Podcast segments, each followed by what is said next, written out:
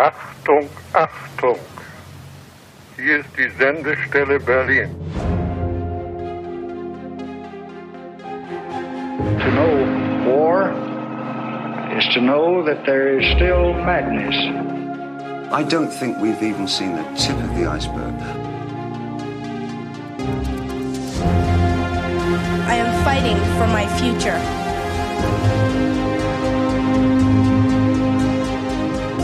We are fortunate to be alive at this moment in history. Nun, diese Geschichten sind ungefähr 20 Jahre zurück. Warum soll man denn nicht die Wahrheit sagen? Langzeitläufer. 120 Jahre in 120 Folgen. Hallo und herzlich willkommen im Jahr 1936. Ihr seid gelandet in einer Zeitmaschine im Audioformat, ein Geschichtspodcast, der sich durch 121 Jahre Weltgeschichte schlängelt und aktuell durch die interessanten, aber etwas düsteren 30er. Angefangen hat alles mit dem Jahr 1910 und wer jetzt motiviert ist, mit der ersten Podcast-Folge zum Jahr 1910 anzufangen und sich hochzuarbeiten, sei ein bisschen gewarnt. Die ersten Folgen waren sehr lang. Das kriege ich auch immer wieder zurückgemeldet, dass, dass es doch irgendwie leichter zu bewältigen ist, so eine ähm, mittelknackige anderthalb Stunden Folge sich reinzutun. Deshalb vielleicht so als Einsteigertipp, falls ihr heute das erste Mal dabei seid, fangt einfach irgendwann Ende der 20er an. Da ist dieser kleine Geschichtspodcast ein bisschen kompakter geworden. Und ganz unabhängig davon kann man auch jede Folge zu jedem Jahr als Einzelsendung sehen und einfach nur sich über das Jahr informiert wissen. So, und wie immer der Hinweis, dieser Podcast lebt natürlich davon, dass Menschen zuhören und dass das so viele tun, freut mich immer wieder. Allerdings benötigt er auch Zeit, Kraft und Geld. Für die Produktion wird aktuell komplett unabhängig und ohne Werbung finanziert. Deshalb freue ich mich immer sehr über Spenden über den PayPal-Link in den Show Notes. Und was auch schon hilft und gar nichts kostet, ist eine Bewertung auf dem Podcast-Portal eures Vertrauens und ähm, folgt mir auch sehr gern bei Instagram über langzeit.geschichtspodcast. Ich hatte den Instagram-Account auch so ein bisschen liegen lassen in letzter Zeit aus verschiedenen Gründen, Umzug, andere Projekte und so weiter. Aber jetzt wieder ein bisschen mehr Muße dafür und das, da gibt es jetzt auch immer wieder laufend noch Bildmaterial ergänzend zum Podcast. Also schaut euch das auf jeden Fall gerne mal an. Gut, und damit würde ich sagen, ab ins Jahr 1936. Und wie gesagt, die 30er sind nicht so eine schöne Zeit, deshalb vielleicht äh, on a lighter note ähm, angefangen. Der König George V. von England stirbt nämlich sein Sohn Edward VIII. löst ihn ab, um gleich im selben Jahr wieder abzudanken, weil er nämlich seine geliebte Wallace Simpson heiraten möchte, die erstens geschieden und zweitens nicht standesgemäß ist. Und so entscheidet er sich gegen den Thron und für seine große Liebe. Wer The Crown geschaut hat oder sich anderweitig für Königshäuser interessiert, kennt ja auch die ganze Geschichte. Auf jeden Fall tatsächlich war es eine andauernde Liebe. Die beiden blieben bis zu Edwards Tod Anfang der 70er verheiratet. Und irgendwie war diese Sache nicht nur deshalb schicksalhaft, weil das irgendwie so eine romantische Geschichte ist, die auch so die Limitierung so einer traditionellen Institution widerspiegelt, sondern natürlich auch, weil Elisabeth II. sonst nicht die historische Figur geworden wäre, die sie geworden ist, dadurch, dass ihr Vater dann auf den Thron kam. Und entsprechend hat auch so eine Adlige zu Lebzeiten Elisabeth II. mal vorgeschlagen, eine Statue für Wallace Simpson zu errichten, äh, mit der Begründung, wenn wir sie nicht gehabt hätten, hätten wir dich nicht gehabt.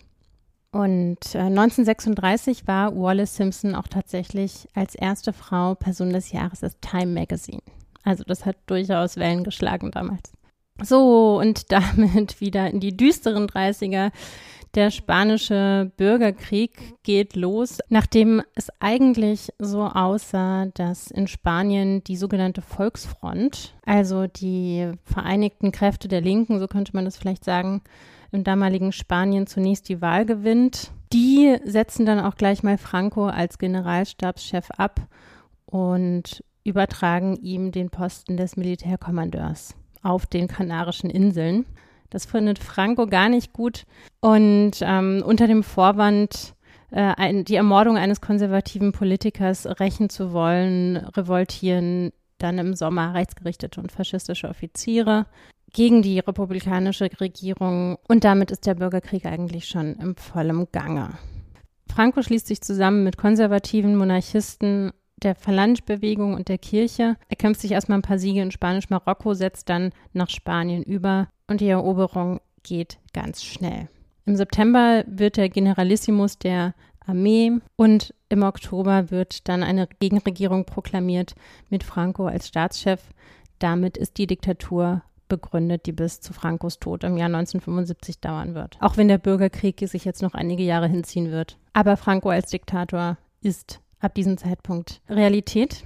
Ja, und HistorikerInnen sind sich weitgehend einig darin, dass dieser schnelle Sieg Francos oder überhaupt der Sieg über die linken oder republikanischen Kräfte im Spanischen Bürgerkrieg nicht zu haben gewesen wäre, wenn nicht Deutschland und Italien so tatkräftig geholfen hätten. Und auf der anderen Seite die anderen Mächte der Welt sich nicht derart zurückgehalten hätten mit der Unterstützung der demokratischen, republikanischen Seite. Und wegen dieser verhaltenen internationalen Unterstützung fanden sich auch antifaschistische Freiwillige aus aller Welt zusammen, um internationale Brigaden zu bilden und gegen die Frankisten anzugehen. Also es sollen 40.000 bis 50.000 Menschen gewesen sein, die da nach Spanien zogen, um Franco etwas entgegenzusetzen. Darunter auch viele Intellektuelle, zum Beispiel André Malraux, Hemingway, der sowieso immer gerne da war, wo es, knallte, äh, John Dos Passos oder auch George Orwell. Also die die Intelligenz der Welt äh, schaute darauf und äh, befand, es sei Unrecht, aber es hat nicht gereicht. Ja, und diese tausenden anderen Menschen, die sich einfach freiwillig zusammenschlossen, waren gleicher Meinung, aber es hat alles nicht gereicht. Es gab 200.000 bis 500.000 Tote. Die Diktatur konsolidierte sich dann nach den drei Jahren. Und der spanische Bürgerkrieg gilt unter anderem in seiner Grausamkeit und Brutalität auch als Auftakt zum Zweiten Weltkrieg. Vielleicht auch nochmal als äh, kleine Bemerkung, weil das jetzt so sehr stark nach Kampf gut gegen böse klang. Tatsächlich gab es auf beiden Seiten eine große Gewaltbereitschaft und Brutalität. Auch auf Seiten der Linken oder Republikaner war man nicht ausschließlich menschenfreundlich unterwegs. Wobei man aber halt eben schon sagen muss, dass es viel weniger Tote gab unter den Frankisten als auf der anderen Seite. Nebenan in Portugal gründet Antonio de Oliveira Salazar indessen die Leguao Portuguesa, äh, auf jeden Fall eine freiwillige Organisation nach dem Vorbild der deutschen SA und zusätzlich auch noch eine Jugendorganisation, Mocidade Portuguesa.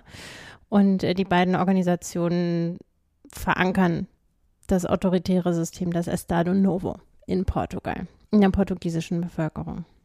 Ja, und äh, bleiben wir mal bei den Faschisten. Äh, in Deutschland überschreitet Hitler weiter Grenzen nach innen wie nach außen. Es werden innenpolitisch immer neue Organisationen gebildet, um das Terrorregime der Nazis aufrechtzuerhalten. Heinrich Himmler leitet ab 1936 die gesamte Polizei, die Gestapo und natürlich nach wie vor die SS. Und äh, seit 1934 ist er ja auch schon für die Konzentrationslager verantwortlich. Indessen wird der Volksgerichtshof zur letzten Instanz erhoben in allen Rechtsfragen. Die Richter werden direkt von Hitler ernannt. Und kurz darauf erklärt der Reichsjuristenführer Hans Frank, dass in Deutschland die Gewaltenteilung aufgehoben ist und die einzige Macht im Staat bei Hitler liegt. Und ähm, als besonders nette Geste für alle frisch Verliebten, jedes Brautpaar erhält ab jetzt eine Ausgabe von Hitlers Mein Kampf. Dieser wird denn auch ähm, mit überwältigender 99 Prozent Mehrheit bestätigt bei der ähm, Reichstagswahl und die Propaganda läuft weiter auf Hochtouren. Goebbels erklärt äh, unter anderem die Lebensmittelknappheit in Deutschland für belanglos, weil man zur Not auch mal ohne Butter, aber nie ohne Kanonen auskommen könnte. Und ähm, das ist nur eins der vielen Zeichen, die schon jetzt auf Krieg stehen.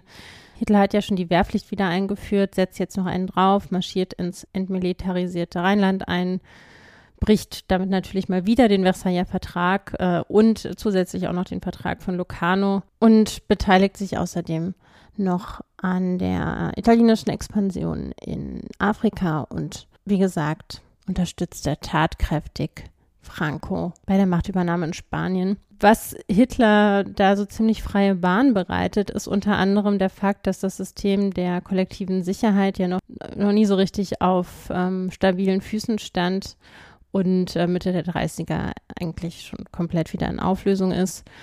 Und genauso wie vorher auch schon angesichts der japanischen Expansion in Ostasien schaut die Weltöffentlichkeit einfach zu und tut weitgehend nichts gegen die beunruhigenden Entwicklungen in Europa. Ja, und durch besagte Unterstützung Deutschlands ähm, für Mussolinis Expansionspläne in Afrika kam schließlich auch die berühmte Achse Berlin-Rom zustande. Anfang November vom italienischen Außenminister offiziell verkündet. Und äh, es war wohl auch so, dass Hitler ganz klar die Absicht hatte, nicht einfach aus reiner äh, Sympathie für die Italiener da in äh, Afrika zu helfen, sondern um die Italiener als Verbündeten zu gewinnen.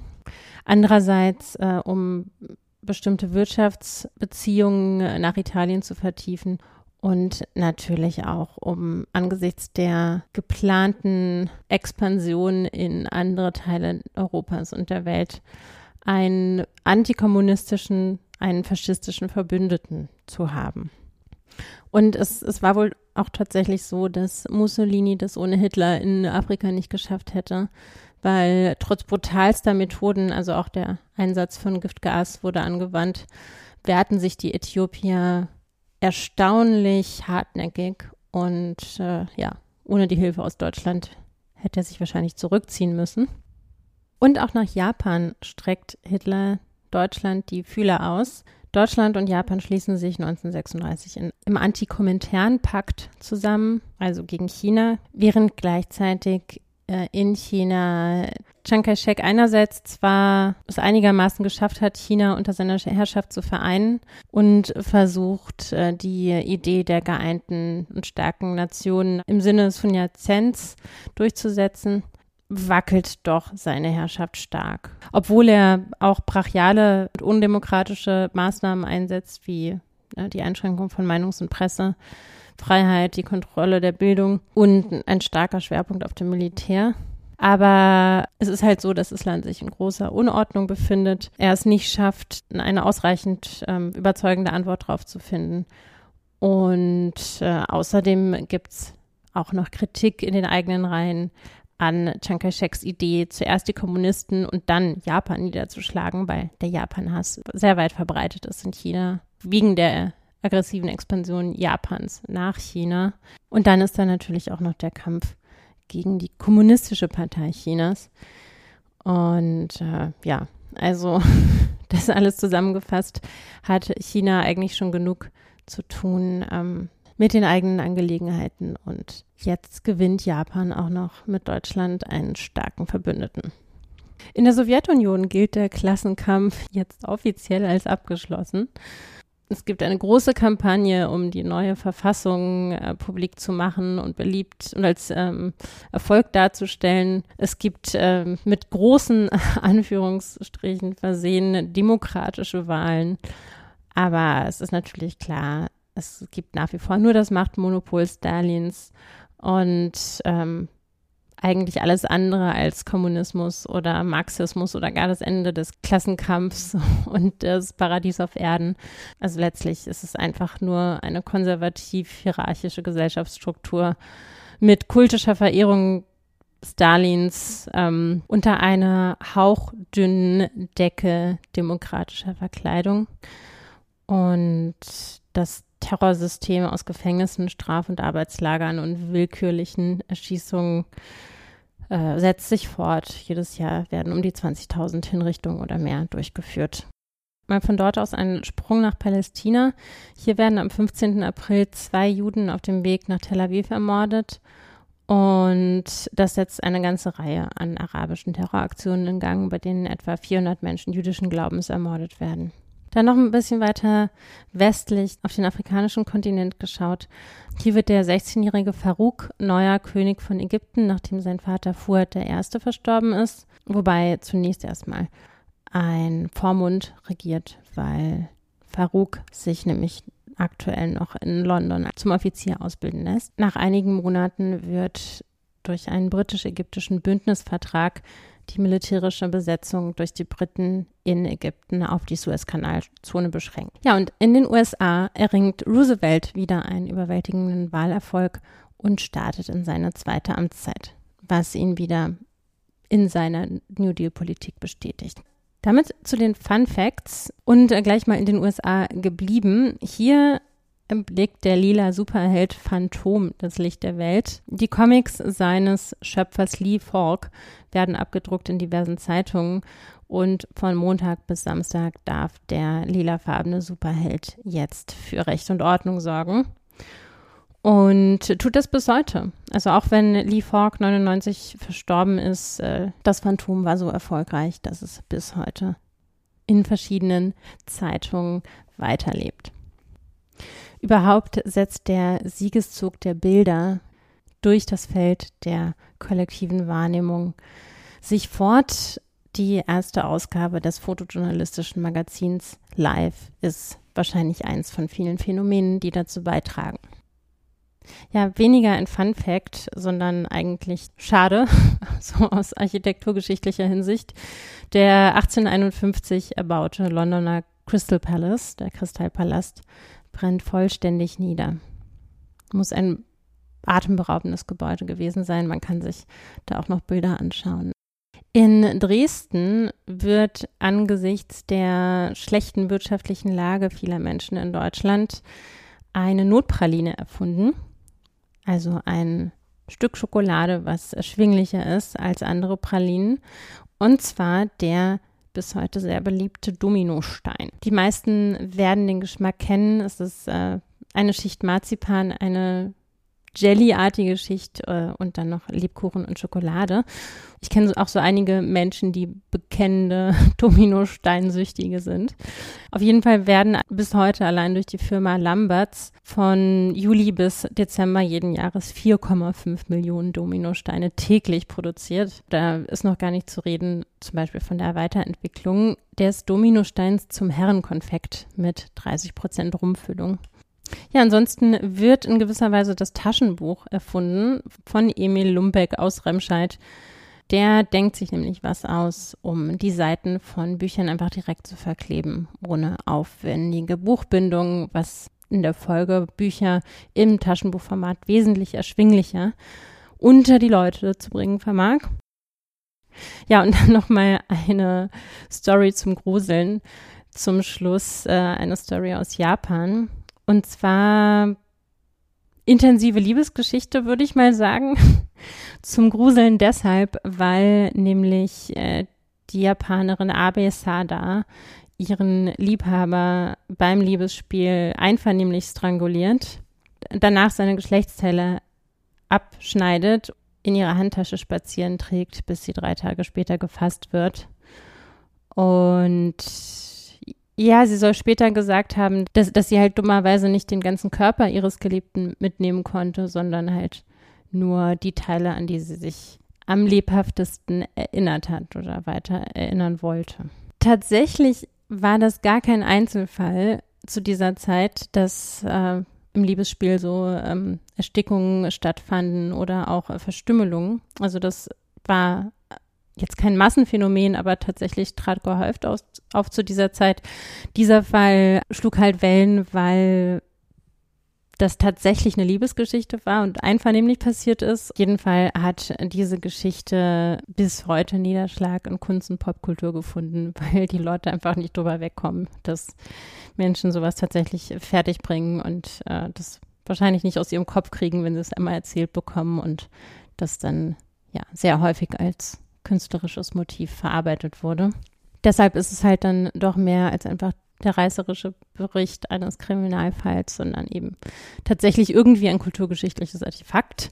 Und ein kulturgeschichtliches Artefakt ist auf jeden Fall sicherlich auch die Veranstaltung der Olympischen Spiele in diesem Jahr in Deutschland. Äh, einerseits die Winterspiele in Garmisch-Partenkirchen und die Sommerspiele in Berlin. 49 Nationen nehmen teil. Über 4000 Sportler kämpfen um die Medaillen, darunter 470 deutsche Athleten. Das Gastgeberland hatte damit die größte Mannschaft. Und äh, die Spiele waren so bombastisch, dass es äh, bis zu diesem Zeitpunkt tatsächlich die größte Sportveranstaltung wurde, die jemals ausgetragen wurde.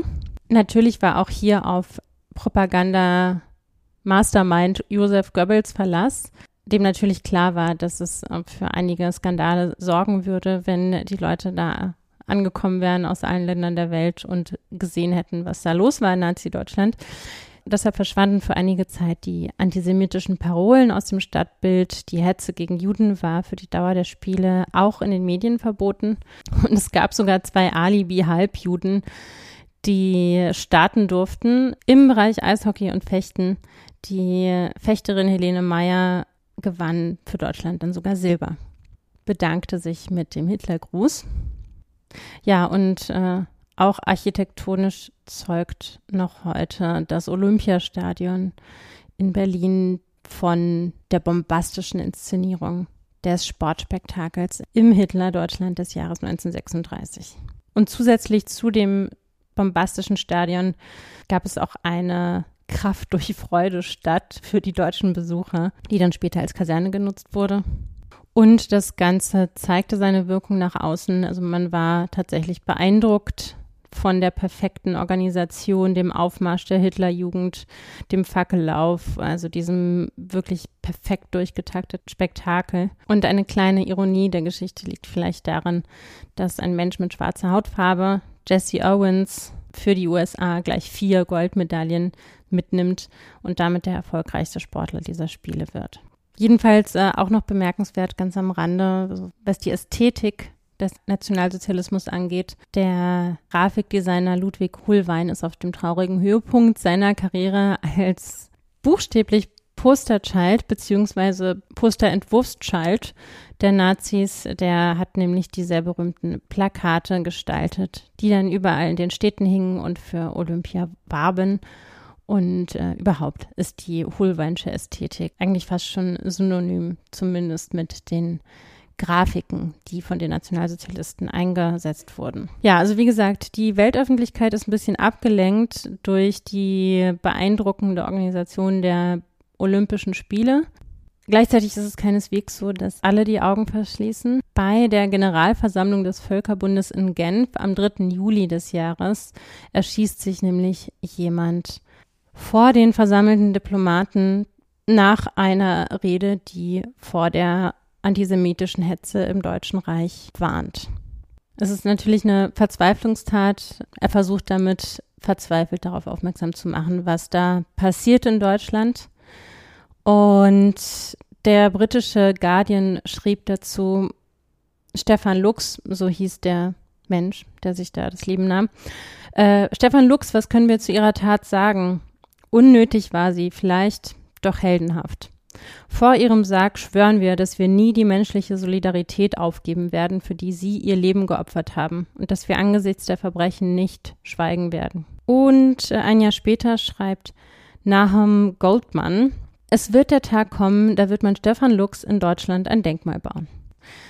Damit zu Kunst und Kultur bleiben wir auch gleich nochmal kurz bei Deutschland und auch nochmal beim Thema Grafik. Die Künstlerin Lea Grundig hielt nämlich in beeindruckenden Radierungen fest, wie beklemmend sich das Leben in Deutschland schon jetzt anfühlt im Jahr 1936. Man findet Ausschnitte dieses Grafikzyklus auch ganz einfach im Internet.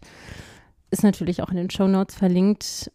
Ich habe hier zum Beispiel ein Bild vor Augen, das einen brennenden Himmel zeigt, hochaufragende Gebäude dahinter, unter anderem eine Shell-Fabrik und zwei Mauern. Der linken Seite horchen Menschen misstrauisch und auf der rechten Seite flüstern Menschen und gehen geduckt. Also was es ausdrückt, ist eine große Beklemmung und das Gefühl sich nicht frei bewegen zu können und ständig in der Gefahr zu leben, aufzufallen und von den Handlangern der Diktatur eingesackt zu werden. Eine ganz andere Art der Kunst wird bei der internationalen Surrealistenausstellung in London präsentiert in diesem Jahr. Die dauerte drei Wochen. Während dieser Zeit kamen über 30.000 Besucher. Also die Schlangen am Eingang sollen so lang gewesen sein, dass der Verkehr am Piccadilly komplett zum Erliegen gekommen ist. Das Ganze war eigentlich fast schon so eine so ein Festival. Also es gab verschiedene Keynotes, würde man heute sagen, so verschiedene Vorträge und Präsentationen über die Theorien und Intentionen des Surrealismus. Und es wurden fast 400 Werke von 58 Künstlern aus 14 Ländern gezeigt. Zum Beispiel Salvador Dali, Marcel Duchamp, äh, Alberto Giacometti, Paul Klee, René Magritte, äh, Jean Miro, Francis Picabia, Pablo Picasso, Man Ray, Max Ernst, also wirklich so alles, was zu dieser Zeit in der Kunst gerade so los war eigentlich. Und unter anderem wurde dort auch Meret Oppenheims äh, Déjeuner en Fourrure, übersetzt Frühstück im Pelz, gezeigt. Das ist diese berühmte Feldtasse, die ähm, häufig ja sogar Menschen kennen, die sich nicht so für Kunst interessieren. Und im Gedächtnis geblieben ist wohl besonders der Auftritt Salvador Dalis, der in einem Taucheranzug auf die Bühne kam und fast unter seinem Helm erstickt wäre. In der Sowjetunion indessen ist zu dieser Zeit schon ziemlich schwierig geworden, eine derartige freie Äußerung künstlerischer Ideen, wie sie im Surrealismus passiert sind, äh, auszuüben. Da kriegt nämlich Schostakowitsch ordentlich auf den Deckel für sein Opernwerk Lady Macbeth von Mzhensk. Es ist nämlich so, dass Stalin am 26. Januar 1936 eine Vorstellung der Oper im Bolschoi-Theater besucht und danach ist dann ganz schnell Schluss. Also Stalin soll beim frühzeitigen Verlassen der Vorstellung gefragt worden sein, wie er das fand und er soll gesagt haben, das ist Wirrwarr und keine Musik und wurden dann auch allerlei Kulturmedien, die es zu dieser Zeit gab, in der Sowjetunion veranlasst, äh, das Ganze als Chaos statt Musik zu brandmarken und nach kurzer Zeit wurde dann die Oper natürlich auch nicht mehr gespielt. Und das Spannende daran ist aber, dass das nicht das Ende von Schostakowitschs Karriere bedeutete. Da gibt es auch einen ganz tollen Roman zu, Der Lärm der Zeit von Julian Barnes.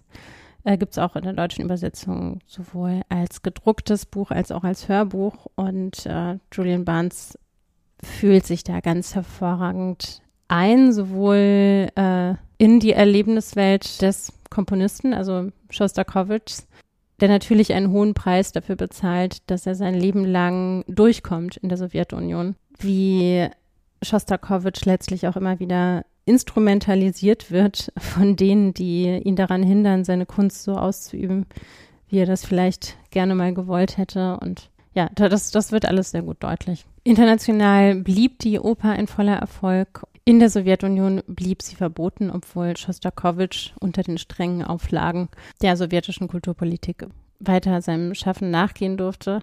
Das Problem mit der Oper lag wohl vor allem darin, dass sie eine sehr, sehr erotische, sinnliche Ebene hat und äh, auch darin, wie sich das in der Musik selbst ausdrückt und auch darin, dass die Protagonistin zur Mörderin wird und zwar durch die Verhältnisse, nicht aus sich selbst heraus oder aus Mordlust, sondern dadurch, dass die Verhältnisse sie dazu bringen und das zusammengenommen war natürlich ein bisschen schwierig für repressive, totalitäre Regime. Ja, entsprechend muss man eigentlich gar nicht viel weiteres dazu sagen, weshalb das Stalin ein Dorn im Auge war. Eine überarbeitete Fassung der Oper äh, unter dem Titel Katharina Ismailova wurde dann auch erst in den 60ern unter Nikita Khrushchev neu aufgeführt, allerdings auch stark entschärft von Schostakowitsch selbst. Sowohl musikalisch als auch inhaltlich und die Handlung war auch moralisierter als in der ursprünglichen Fassung. Okay, ähm, zum Filmgeschehen heute nur kurz weil der Literaturteil mal wieder so lang wird. In Italien wird die Cinecittà begründet, das italienische Hollywood. Und aus der Vielzahl von Filmen, die in diesem Jahr erscheinen, seien vielleicht diesmal nur drei genannt. Einerseits erscheint der erste Hollywood-Film von Fritz Lang in den USA unter dem Titel Blinde Wut. Und ähm, es ist eine, Zitat aus dem Lexikon des internationalen Films, vehemente bis auf das versöhnliche Ende rigorose Attacke gegen soziale und psychologische Missstände. Inszeniert in dichten, beklemmenden Szenen. Charlie Chaplin feiert einen enormen Erfolg mit seinen Film Moderne Zeiten. Den habe ich auch in den Shownotes, den kann man in voller Länge und hervorragender Qualität im Internet Archive ansehen. Es ist so ein Hybrid aus Stummfilm und Tonfilm. Es geht letztlich um die durch die Industrialisierung hervorgerufene Vermassung des, der, der Einzelnen, um das Elend der Einzelnen. Eine total berühmte Szene ist die, in der Chaplin im Zahnradgetriebe der einer Maschine gefangen ist und da so durch, durchgewirbelt wird. Also man kann es so lesen, dass der Mensch, verkörpert durch Charlie Chaplin, im Angesicht der Maschine immer wieder an seiner Unterschiedlichkeit von der Maschine scheitert und ja, also letztlich an seinem Menschsein. Aber auf diese Filmanalyse würde ich jetzt gar nicht mal mehr so tief einsteigen. Ich habe noch einen anderen Film, den ich auch in voller Länge in die Shownotes packe. Das Schöne ist, dass viele Filme aus der Zeit gemeinfrei sind. Und zwar, was kommen wird. Im Englischen Shape of Things to Come. Ähm, von Alexander Korda produziert und von Regisseur William Cameron Menzies inszeniert. Basierend auf dem gleichnamigen Roman von H.G. Wells, also auch The Shape of Things to Come.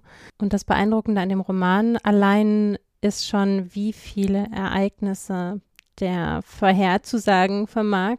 Also in dem Roman bricht in den 1940ern ein Krieg aus. Der dauert dann zwar nicht nur fünf Jahre, sondern 30, aber ist auf jeden Fall auch verheerend. Und es gibt auch eine Seuche noch zusätzlich, die die halbe Menschheit dahin rafft. Und die Rettung ähm, verspricht letztlich der Fortschritt. Es gibt so eine unterirdische Zivilisation, die sich gebildet hat, während der Rest der Welt in mittelalterlichen Verhältnissen lebt, nach dem lang andauernden Krieg. Ja, und diese fortschrittliche Zivilisation ist letztlich auch eine, die sich immer wieder mit der Macht der Technik, mit der Macht der Wissenschaft über den wissenschaftsfeindlichen Mob erhebt und ähm, letztlich die Menschen zum Mond bringt. Das ist natürlich alles total interessant im Spiegel der Zeit, was man vielleicht in Frage stellen kann, ob der Fortschritt allein die Lösung sein kann, beziehungsweise ist natürlich die Frage, wie müsste ein Fortschritt aussehen, wo es keine wütenden Massen mehr gibt, die sich dem entgegenstellen, weil sie eine Unzufriedenheit spüren, auf die es keine Antwort gibt. Naja, aber auf jeden Fall filmisch interessant ist der Film nicht zuletzt wegen seiner Ästhetik. Also er wirkt sehr modern, beziehungsweise hat man den Eindruck, dass es eher ein Film aus den 70ern ist. Ja, okay, vielleicht so ein paar 30er Jahre Haarschnitte. Aber ja, also er wirkt seiner Zeit um viele Jahrzehnte voraus. Und die Kostüme sind ziemlich abgefahren. Es gibt äh, außerdem diese super cleane, unterirdische Science-Fiction-Welt. Also alle, die die Ästhetik cleaner Industrieanlagen mögen, werden daran total Spaß haben oder überhaupt eben so Space Age Kostüme, Space Age Requisite. Space Age Kulisse. Ja, und das in der Geschichte immer wieder aufkommende Thema von Warlords, die die Macht übernehmen und sich dann bekriegen, wenn Verhältnisse zerbrechen, wird darin auch behandelt. Also es ist auf jeden Fall ein schönes, ein schöner ästhetisch-visueller Ausflug also würde ich auf jeden Fall mal empfehlen. Äh, es gibt die kolorierte Form auch auf Deutsch auf YouTube zu sehen oder die Schwarz-Weiß-Form auf Englisch. Muss man dann abwägen, was einen eher stört, das Schwarz-Weiße oder die etwas, etwas eigentümliche deutsche Synchronisierung. Ja, also wenn euch danach ist, schaut einfach gerne mal rein. Und damit zur Literatur. Natürlich muss man im Jahr 1936 von Margaret Mitchells Vom Winde verweht sprechen. Ich kann mir kaum vorstellen, dass irgendjemand nicht zumindest den Titel schon mal gehört hat, weil sowohl das Buch als auch der Film einfach so ein mega Erfolg wurden. Also es ist die Geschichte von der wunderschönen, aber auch extrem egozentrischen Scarlett O'Hara, verwöhnte Tochter einer reichen Plantagenfamilie in den Südstaaten der 1860er. Und es gibt so eine Stelle in dem Buch, ich glaube, ich, glaub, ich habe das zum ersten Mal mit zwölf oder so gelesen und habe mir da noch nicht so viele Gedanken um psychologische Analyse des Verhaltens von Menschen gemacht. Aber es ging in der Szene darum, dass Scarlett O'Hara immer dann aus dem Gespräch ausstieg, wenn es gerade nicht um sie ging. Und das fand ich so bemerkenswert als Typbeschreibung, dass ich mir, ich, ich weiß noch, dass ich dachte, oh, da, das, das ist aber interessant. Da, da hat sie irgendwie so einen, so einen Typus, einen menschlichen Typus eingefangen, literarisch. Und heute würde man wahrscheinlich einfach sagen, toxische Persönlichkeit, keine Ahnung, so populärpsychologisch. Und früher hätte man wahrscheinlich gesagt, super, super narzisstische Persönlichkeit. Aber die Sache ist ja auch, sehr erfreulicherweise wurden diese ganzen Persönlichkeitsstörungen ja aus dem Manual rausgenommen, nachdem man Menschen diagnostiziert und eintütet in der Psychologie welche Zuschreibung auch immer, ich glaube, ihr habt den Charakter vor Augen. Und dieser Charakter ist, wird dann in den Bürgerkrieg reingeworfen. Nebenbei liebt sie dann noch so einen Typ, der sie nicht liebt. Und dann gibt es noch einen anderen Typen, den sie aber immer wieder wegstößt. Das ist Red Butler. Und auf jeden Fall ähm, haben die dann so eine On-Off-Beziehung mit ganz viel Leidenschaft, Konflikten, gegenseitiger Anziehung. Ja, und gleichzeitig sorgt der Bürgerkrieg für immer größere Schwierigkeiten im Leben aller ProtagonistInnen und zeigt natürlich auch sehr gut die Auswirkungen des Krieges auf das Leben verschiedener Menschen. Woran ich mich auch erinnern kann, ist, dass ich die ewigen Landwirtschaft, die ewigen Landschaftsbeschreibungen so ein bisschen oll fand. Also irgendwann dachte man so, ja, ich habe verstanden, wie es dort aussieht in den Südstaaten. Aber was ist denn jetzt mit, mit Red und Scarlet? Und was ist denn jetzt irgendwie ähm, mit, mit der Entwicklung im Krieg und, und jenem? Und ähm, ja, das vielleicht aber vielleicht würde ich das auch heute anders sehen. Keine Ahnung. Auf jeden Fall, äh, was auch sehr bemerkenswert ist an dem Buch, ist die Entstehungsgeschichte. Es war nämlich so, dass Margaret Mitchell nach einem Unfall einige Zeit lang im Bett verbringen musste und um sich die Zeit zu vertreiben, dann diesen Roman geschrieben hat. Das hat zwölf Jahre gedauert, also so von dem Zeitpunkt, als sie von ihrem Mann äh, eine gebrauchte Remington-Schreibmaschine bekommen hat, bis zu der Veröffentlichung des tausendseitigen Buchs waren es eben zwölf Jahre. Und das wird ein Bestseller, der wiederum drei Jahre später Grundlage für einen der erfolgreichsten Filme aller Zeiten wird. Die Verfilmung von Vom Winde verweht mit Clark Gable und Vivian Lee. Was man vielleicht auch noch dazu sagen sollte, sie hat den Pulitzer-Preis bekommen dafür, dann im Jahr 1937. Und wegen des großen Erfolges ihres Romans gab es dann auch in den 90ern nochmal Fortsetzungen, die gar nicht von ihr selbst verfasst wurden, sondern von Alexandra Ripley. Ja, ein weiteres ganz großes und ikonisches Werk der Literaturgeschichte ist das Drama Glaube, Liebe, Hoffnung von Ödon von Horvath, das man sicherlich auch feministisch lesen könnte. Es geht nämlich um eine Frau, die von Liebe träumt und äh, letztlich immer mehr ins Unglück gerät. Also keine der Versprechungen, die ihr als junges Mädchen entgegengebracht werden von der Gesellschaft. Ja, und, und die letztlich sehen muss, dass, dass das Glück auf diesem Weg, in, in diesem Kontext, in dem sie sich befindet, einfach nicht gibt für sie.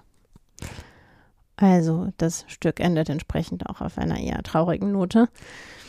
Auch um das Schicksal von Frauen dreht sich alles in Bernarda Albers Haus eine Tragödie über Frauen auf dem Land in Spanien zur Zeit der 30er. Dadurch, dass der Fokus stark auf den handelnden Personen liegt, taucht im ganzen Werk kein Mann auf. Also wenn, dann wird von Männern gesprochen, aber sie sind nicht Teil der Handlung. Und diese Töchter von Bernarda Alba haben alle auf unterschiedliche Weise mit Unterdrückung zu tun und leiden auf unterschiedliche Weise unter der Position der Frauen in der Gesellschaft zu dieser Zeit. Und wegen dieser symbolischen Wirkung gilt das Werk als eines der bedeutendsten des spanischen Theaters des 20. Jahrhunderts bis heute. Eine Frau, die sich auf jeden Fall selber zu helfen weiß, die buchstäblich ihren eigenen Weg bahnt in die Diskurse des 20. Jahrhunderts, ist Ayn Rand, die Hausintellektuelle Donald Trumps und eigentlich des halben Silicon Valley. Also ähm, ja, sie ist bekannt als hyper äh, Philosophin, die immer wieder den Standpunkt vertreten hat, dass sich jeder selbst der Nächste sein sollte, dass extremer Egoismus notwendig ist, um die Verpflichtung jedes Individuums für das eigene Überleben einzustehen, um dieser Verpflichtung gerecht zu werden. Und auf jeden Fall vom Leben unbesiegt spielt in den 20er und 30er Jahren in Sowjetrussland.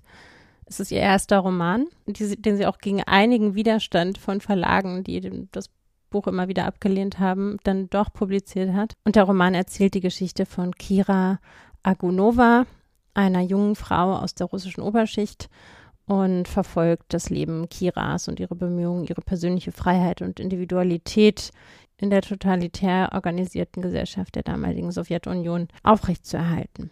Und natürlich kann man vor dem Hintergrund auch verstehen, dass sich ein extremer Drang nach individueller Selbstbestimmung in einem Menschen ausprägt. Also den Teil kann ich absolut verstehen, dass sie auch als ja, wahrscheinlich interessierte und äh, intelligente junge Frau sich da sehr eingeschränkt gefühlt hat.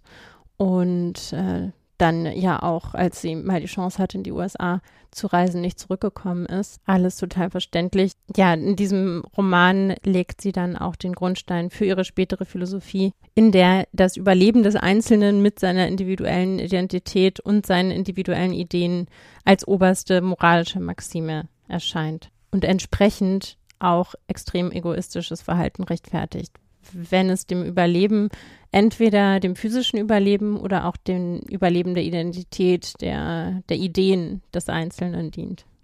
Tiefer einsteigen würde ich vielleicht in Ihre Biografie und Ihr Denken vielleicht nochmal in den 80ern zu Ihrem Todesdatum. Muss ich mir mal noch überlegen. Es ist ja noch ein paar Jahre Zeit, bis das im Podcast dann relevant wird.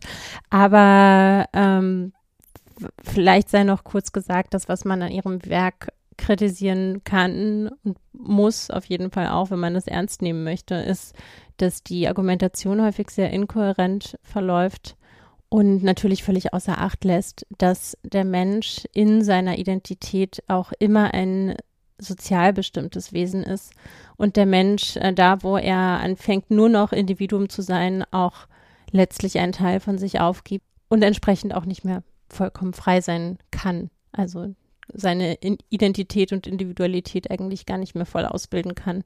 Ganz abgesehen natürlich davon, dass äh, eine Gesellschaft äh, super hyperindividualistischer Supermonster irgendwie ziemlich schnell den Bach runtergehen würde, weil ähm, einfach natürlich jeder Misstrauen hegen müsste gegen jeden und, und auch immer schauen würde, wie man andere am besten übers Ohr hauen kann.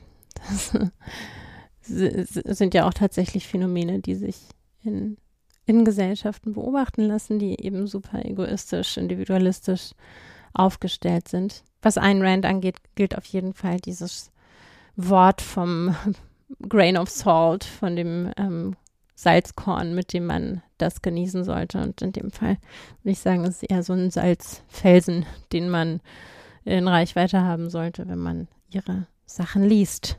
Aber eine interessante, so oder so auch wahrscheinlich nicht wegzudiskutierende Figur des 20. Jahrhunderts ist er auf jeden Fall.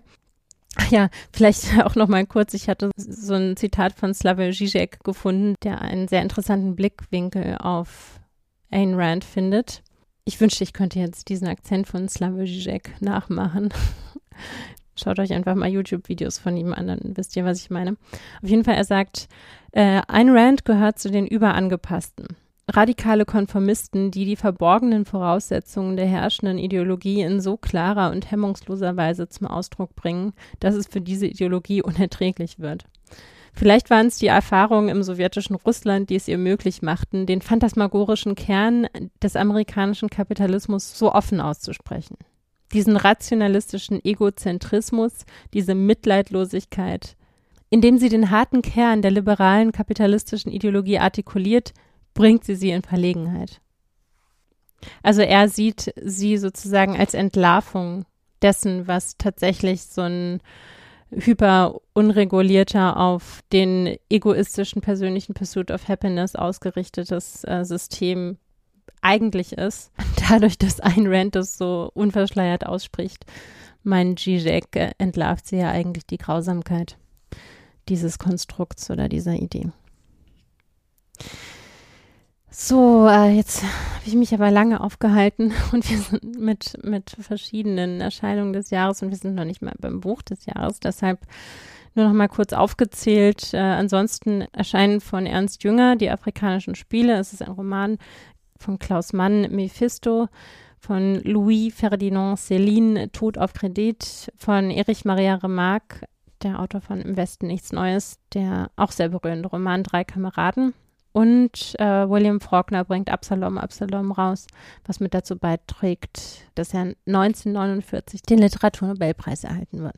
So, und jetzt endlich zu dem Buch, auf das ich mich die ganze Zeit schon so gefreut habe. Ich hatte ja in der Folge zum Jahr 1935 in der letzten Sendung schon angekündigt, dass dieses Buch äh, jetzt Buch des Jahres werden würde, weil es eigentlich 1935 veröffentlicht wurde. Und als es dann endlich da war, habe ich es wirklich verschlungen, weil, ähm, also ich kann mich nicht erinnern, wann ich das letzte Mal so viel Spaß mit einem Buch hatte. Es ist kein Roman, äh, auch nicht unbedingt ein Sachbuch oder ein rein journalistischer oder wissenschaftlicher oder ethnografischer Bericht.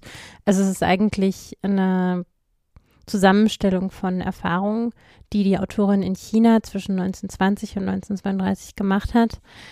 Ja, also am ersten Blog eigentlich. Sie nimmt die LeserInnen mit auf eine Reise bei der man ihr über die Schulter schauen kann. Nicht so viel ins Herz tatsächlich. Also sie, sie ist sehr sparsam ähm, damit preiszugeben, wie sie empfindet. Aber das macht das Buch eigentlich sogar noch besser, weil man wirklich eine Draufsicht auf das hat, was sie erfährt. Und dadurch, dass sie weder großartig deutet noch interpretiert, noch ihre Gefühle schildert oder sonst was, tritt ähm, die Feinstruktur dessen, was sie erzählt, nochmal viel deutlicher zutage. Aber vielleicht mal konkret erstmal was zur Autorin und dann nochmal ein bisschen mehr. Die Autorin Nora Wallen ist Tochter eines Amerikaners und einer Schwedin. Die Eltern sind Quäker und sie kommt im Jahr 1895 in dieser Familie zur Welt. Die unterhält auch schon seit Generationen Beziehungen mit dem Lin-Clan in der Provinz Hopai in China. Und entsprechend durch diese enge Verbindung ihrer Familie zu China hat sie schon als ganz junges Mädchen eine große Begeisterung für alles, was mit China zu tun hat. Auch sehr früh hat sie eine Begeisterung fürs Schreiben. Also schon 1917 ist sie Redakteurin der Frauenseite einer Zeitung in Washington und engagiert sich auch für das American Committee for Armenian and Assyrian Relief und ähm, schreibt da auch das Drehbuch zum Film der armenischen Autorin Aurora Madiganian, die den Völkermord an den Armeniern überlebt hat, darüber geschrieben hat. Und Nora Wahlen schreibt dann eben das Drehbuch auf Grundlage dieses Buches und das wird ein viel beachteter Film. Und das ist auch ganz interessant, weil diese Geschichte von Aurora Madiganian in den letzten Jahren wiederentdeckt wurde. Da gab es eine Koproduktion einer litauischen Produktionsfirma mit den Gebrüdern Beetz aus Berlin und einer armenischen Firma. Und ja, die haben äh, den animierten Doku-Film Aurora Star wider Willen produziert. Die Geschichte einer Flucht aus Armenien, lautet der Titel weiter. Also das, das fand ich einen ganz interessanten Zusammenhang, dass man jetzt diese Geschichte, diese sehr wichtige Geschichte dieser armenischen Autorin wieder ausgegraben hat und dass Nora Wallen da ganz direkt dran beteiligt war, diese Geschichte bekannter zu machen. Auf jeden Fall 1920 äh, lernt Nora ein Paar aus dem Lin-Clan kennen, das die Welt bereist und versteht sich so gut mit diesem Paar, dass sie eingeladen wird, sie in China zu besuchen. Das lässt sie sich nicht zweimal sagen, bricht ihre Uni-Ausbildung am Swarthmore College ab, folgt der Einladung und wird mit kurzen Unterbrechungen für die nächsten zwölf Jahre ihres Lebens in China bleiben. Und von diesen zwölf Jahren verbringt sie zwei, drei Jahre tatsächlich in dem Clan. Also wirklich ziemlich abgeschlossen von der Außenwelt, wirklich immer in den Routinen, in den Ritualen, in den Traditionen dieser Familie, die auch äh, wirklich sehr stark durchgetaktet sind und ähm, an die man sich sehr stark anpassen muss, lernt dabei mehrere Dialekte des Chinesischen. Ja, verwurzelt sich natürlich auch sehr tief in dieser Kultur fühlt sich da auch von Anfang sehr zu Hause. Zwischenzeitlich verbringt sie noch mal ein paar Wochen zu Hause, lernt auf der Fahrt dahin, auf, auf dem Schiff, das sie nach Amerika bringt, ihren späteren Mann kennen. Und äh, der ist ein britischer Diplomat in China. Nach ein bisschen hin und her heiraten sie dann. Sie wird Diplomatengattin in China, schreibt auch weiterhin um, für unterschiedliche Magazine und natürlich für ihr Buch und ihr Tagebuch und schreibt generell die ganze Zeit auch Gedichte und äh, erlebt halt dann die letzten Jahre Sun Yat-sens und die erste Zeit Ch Chiang Kai-sheks, die Zuspitzung der Revolution, das Aufkommen des Nationalismus, der, des Bürgerkriegs und dann die, auch die Anfänge des Konflikts mit Japan. Äh, war ja auch alles immer, immer mal wieder Thema im Podcast. Ähm, trotzdem vielleicht nochmal zur Auffrischung, beziehungsweise falls jetzt jemand einfach nur diese Folge hört. Es gab Anfang des 20. Jahrhunderts, so wie an vielen Orten auf der Welt, eine Revolution in China, die Xinhai-Revolution. Die fing an im Herbst 1911 und endete mit dem Thronverzicht des sechsjährigen Kaisers Puyi am 12. Februar 1912. Da kann man sich auch gerne nochmal die Folgen 1911 und 1912 dazu anhören, natürlich. Auf jeden Fall wurde dann am 1. Januar 1912 die erste chinesische sogenannte Republik begründet. Das war weit entfernt von irgendetwas, was man Demokratie nennen kann.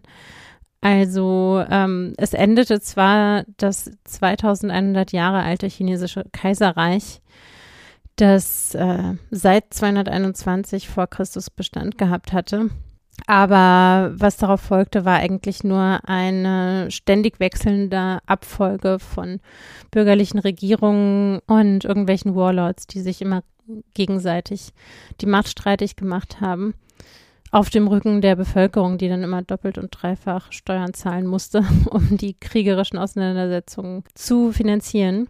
Und in dieser unruhigen Zeit macht also Nora Wallen ihre Erfahrungen und trifft dabei sowohl auf das alte China als auch auf das Neue. So, und äh, um mal in die Geschichte reinzukommen, beziehungsweise in das Thema, dachte ich, lese ich mal eine längere Passage vom Anfang, dass man auch ein Gefühl dafür bekommt, wie sie schreibt und man vielleicht mit ihr zusammen in China ankommt. Also wir sind jetzt auf dem Weg zu der Behausung der Linz. Es gab nur wenig Schnee. Das kahle Land lag graugelb da. Dann kamen Reisfelder von trockenem Gestrüpp rau zerrissen hier und da ein Stückchen Land mit spärlichen Winterweizen, auf dem Vieh weidete. Auf dem Rücken des größten Stieres dieser Herde räkelte sich ein Junge, der aufpasste, dass die Tiere nicht auch die Wurzeln abfraßen. Ich sah keine Bauernhöfe.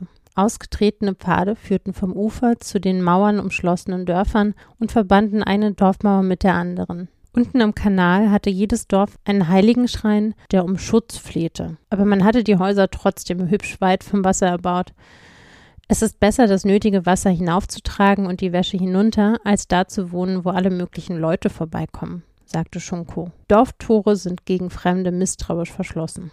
Längs des Ufers waren Herbergen aus Lehm und Flechtwerk eingerichtet. Dort gab es Mahlzeiten, Schlafgelegenheiten, Stallungen und Bootsstege und oft auch Handwerker für Ausbesserungen. Die beiden Herbergen, vor denen wir hielten, um heißes Teewasser zu kaufen, wimmelten von Ungeziefer und faulten vom alten, sauren Schweiß der Reisenden aus Jahrhunderten. Hoch auf dem Rücken kleiner Esel ritten auf hölzernen Sätteln mit gespreizten Beinen Männer und Frauen über Land. Nicht selten kuschelte ein flaumhaariges Kindchen in ihrem Arm. An den scharlachfarbenen Halsbändern der Esel hingen klingelnde Glöckchen. Anderes Volk lehnte in bequemen Tragesesseln, die zwischen zwei zottigen Pferdchen schaukelten.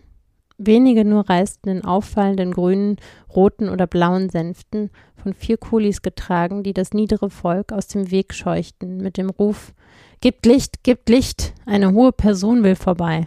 Das Volk wich zur Seite. Es schien den Prunk des Aufzuges ebenso zu genießen wie ich.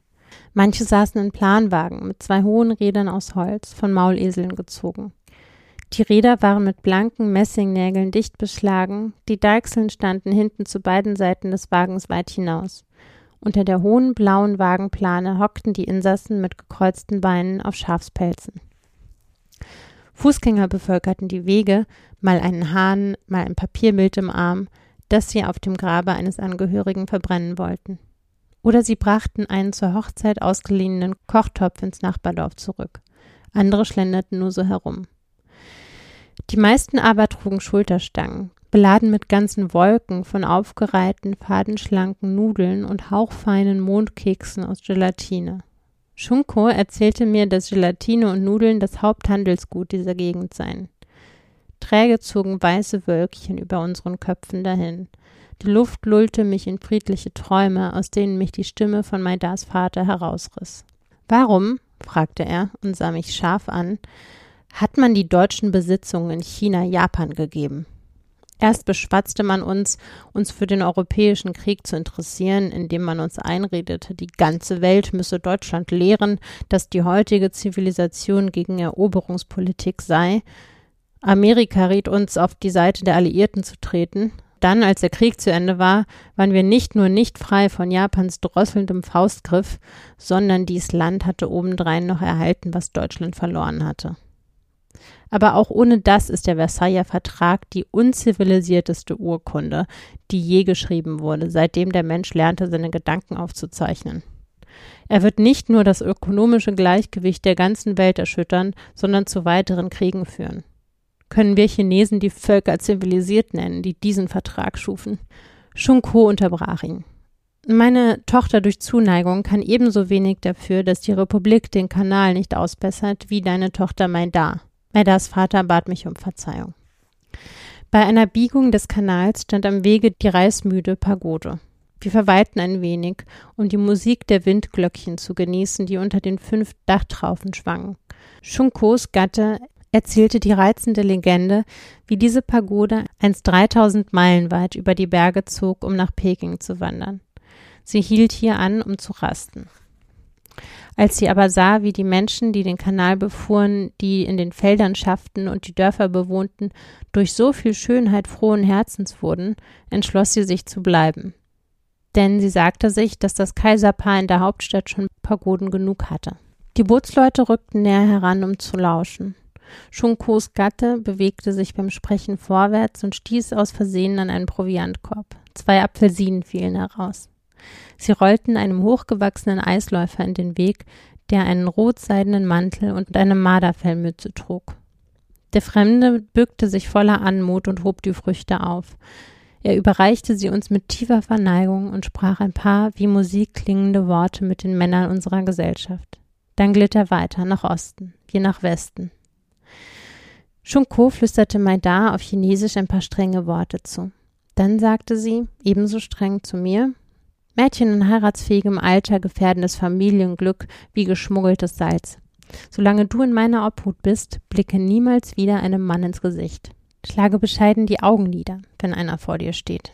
Da steckt natürlich total viel drin. Also ich denke, man merkt, was für eine tolle Beobachtungsgabe sie hat und auch die Fähigkeit, das Beobachtete wiederzugeben. Und so wie in jeder guten Geschichte, ob jetzt fiktional oder nicht, werden wichtige Entwicklungen subtil angedeutet also weitere Entwicklungen des Buches, der Geschichte. Zum Beispiel dieser Mann, der die Apfelsinen aufhebt, wird noch eine ziemlich wichtige Rolle spielen. Und äh, dieses Thema des Wasserstandes, was da am Rand erwähnt wird, als der Vater von Maida sich über den Versailler Vertrag auslässt, das ist auch so eine Sache, die sich durch das Buch zieht. Die Familie wirbt nämlich im Lauf dieser zwölf Jahre, die Nora in China verbringt, immer wieder bei den jeweiligen Machthabern darum, sich um die Kanalsysteme zu kümmern. Und am Ende gibt es eine massive Überflutung. Da fragt man dann die Familie, die die ganze Zeit gewarnt hat, nochmal um Rat. Die Familie sagt, ja, also da, wo jetzt das Unglück passiert ist, kann man nichts mehr machen, aber schaut doch, dass ihr den Fehler da nicht nochmal wiederholt, wo ihr es noch verhindern könnt. Und es passiert weiterhin nichts. Und das ist ja auch irgendwie parabelartig für andere Entwicklungen, wo man einfach viel zu spät handelt, obwohl man eigentlich schon weiß, was die Konsequenzen sind. Der Mensch ist nun mal träge. Aber zurück zur Geschichte. Die Behausung der Familie, äh, also das Haus, in dem Nora jetzt die nächsten Jahre zubringen wird, was eigentlich fast eher so, ein, so eine große Anlage von verschiedenen Behausungen ist, vielleicht, vielleicht eher als Burg zu bezeichnen, auf jeden Fall, diese Anlage von verschiedenen Behausungen des Linklands heißt Haus der Verbannung, im Englischen House of Exile. Das ist auch der englische Titel des Werks. Und äh, das heißt so, weil ein Abkömmling der Familie vor vielen, vielen Generationen aus Kanton gekommen ist, wo er schon eine Ehefrau hatte und dann in Hupai einen neuen Clan gegründet hat mit einer anderen Frau. Und weil das so fernab der Kernfamilie stattfand, heißt es das Haus der Verbannung. Und es gibt weiterhin Beziehungen zu der Kernfamilie in Kanton, die haben da auch nochmal so eine Burg stehen. Und wegen dieser Geschichte heißt es eben das Haus der Verbannung.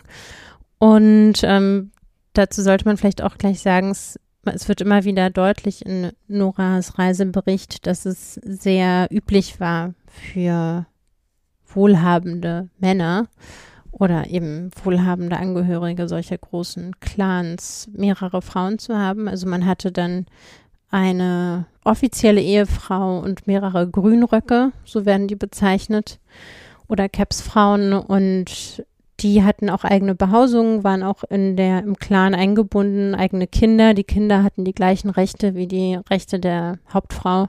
Das war halt das, wie man so gelebt hat. Auch wenn natürlich jeder Clan immer versucht hat, die eigenen Töchter nicht zu Nebenfrauen zu machen, sondern zu Hauptfrauen. Und man bemerkt ja auch schon an der Szene mit dem Eisläufer, dass auch dort natürlich Frauen keineswegs die gleichen Rechte haben wie Männer. Wobei man auch sagen muss, und das tritt auch deutlich zutage in dem Buch, dass die Frauen innerhalb ihrer Kompetenzbereiche ziemlich viel zu sagen haben. Also was das Haus angeht, so ganz traditionell, wie es ja auch im Westen in Agrargesellschaften war, sind die Frauen der Boss und nur halt was, was das Außen angeht, also politische Entscheidungen, Handelsbeziehungen und so weiter, sind dann die Männer am Ruder. Und auf die Frage nach ihrer Haltung zur Entwicklung der Frauenrechte sagt die, diese Ersatzmutter, chinesische Zweitmutter Noras, also die Shunko, wir sind zu beschäftigt mit der Revolution, als dass wir Zeit für Frauenbewegungen hätten. Also es ist irgendwie halt auch so, dass äh, viele Frauen da schon alle Hände voll zu tun haben, einigermaßen den Laden am Laufen zu halten und dann nicht so viel Zeit bleibt, noch mehr für eigene Rechte einzustehen. Was halt schon immer wieder durchkommt, sind so brutale Geschichten wie diese Lilienfüße, also dass viele Frauen, die in dem Buch vorkommen, nicht laufen können, immer getragen werden müssen wegen der zusammengeschnürten Füße, was ja ein Schönheitsideal war, dass man als chinesische Frau möglichst kleine Füße hatte. Es wird auch von einer Frau berichtet, die tatsächlich sich und ihr Kind umbringen muss, weil sie nämlich schon verheiratet war und dann nochmal einen unehelichen Sohn gezeugt hat. Und äh, entsprechend haben da Frauen nicht das gleiche Recht wie Männer. Andererseits ähm, wird auch eine Angehörige des Clans alleine nach Europa geschickt, um dort zu studieren. Und als sie wiederkommt und an sich einfach an keine Traditionen mehr hält, wird sie zwar so ein bisschen getadelt, aber man lässt sie letztlich auch machen. Also sie schließt sich dann dieser republikanischen Bewegung an und ist politisch aktiv, ähm, heiratet einfach heimlich irgendjemand anderen, als sie eigentlich sollte. Und das hat eigentlich keine wesentlichen Konsequenzen für sie. Daran wird auch deutlich, dass dadurch, dass sich in China einfach alles in Auflösung befindet, ähm, ganz natürliche Weise, also ohne eigene separate Frauenbewegung, aber einfach durch Frauen, die halt einfach dann anders handeln und eigenständig handeln, auch weil sie eine gewisse Bildung genossen haben, sich die Situation schon verändert. Und mal ganz abgesehen davon, dass es dann solche Entwicklungen gibt, sieht man auch an einem Auszug, den ich auch noch rausgesucht habe zum Vorlesen, wie so die Dynamiken teilweise im häuslichen Raum ablaufen. Da liest nämlich ein, einer der jüngeren Angehörigen des Clans den Kindern und unter anderem auch seiner Schwester vor am Abend und fängt dann an, einen Vortrag zu halten darüber, dass äh, er und die anderen Männer zur Winterzeit sich einfach ausruhen können, während die Frauen den Haushalt besorgen. Und er sagt, es ist ganz richtig, dass ich faulenze, während ihr arbeitet, dehnte er seine Worte. Im Frühjahr, wenn der blaugrüne Drache herrscht, werden wir Männer zur Feldarbeit hinausgeschickt. Im Sommer, wenn der zinnoberrote Vogel regiert, wird unsere Kraft bis zum Äußersten angespannt. Im Herbst, wenn der weiße Tiger alles in seinen Bann hält, müssen wir um die Ernte ringen. Aber im Winter ist die schwarze Schildkröte Herrin. Dann rasten wir. Dann genießen wir den Frieden und die Behaglichkeit der Heimstatt. Dann sehen wir mit Vergnügen zu, wie das Frauenvolk arbeitet. Wir schwelgen in Faulheit und ziehen uns die wunderschönen Gewänder an, die unsere weiblichen Verwandten herstellen.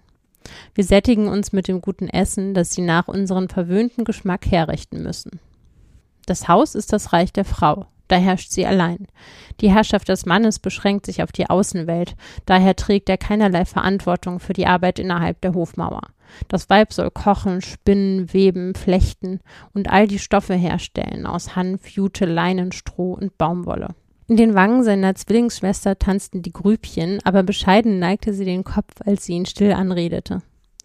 Bruder, nimm dies Stroh in deine starken Hände, damit ich es zum Flechten ausziehen kann. Richtig, so musst du es halten. Kaum hatte sie seine Hände in dem Stroh gefangen, dass sie ebenso gut über ein Tischbein hätte streifen können, wie wir alle es taten, als sie mit ehrbarer Miene sagte, und jetzt, lieber Bruder, fahre fort mit deinem belehrenden Vortrag. Also, das war so die Art, wie man mit Mansplaining umgegangen ist. Man sieht, dass die Frauen sich zwar eingefügt haben in diese traditionellen ähm, Grenzungen, aber durchaus ihren eigenen Kopf entwickelt haben. Was in der Textstelle auch deutlich wird, ist die Zeiteinteilung, die, die ganz anders funktioniert. Also es ist ja die Rede vom blaugrünen Drachen oder dem zinnoberroten Vogel, dem weißen Tiger und der schwarzen Schildkröte, die die Jahreszeiten bezeichnen. Und solche Bezeichnungen gibt es wirklich massenhaft, um jedes noch so kleine und größere Wetterphänomen, was im Jahr immer wieder auftaucht, zu bezeichnen. Die äh, einzelnen Stationen, die jedes Jahr so macht, einzuteilen und äh, danach zu leben. Und das war auch etwas, was mich mit am meisten sogar noch fasziniert hat an diesem Buch, an diesen Schilderungen. Also hier in Noras eigenen Worten.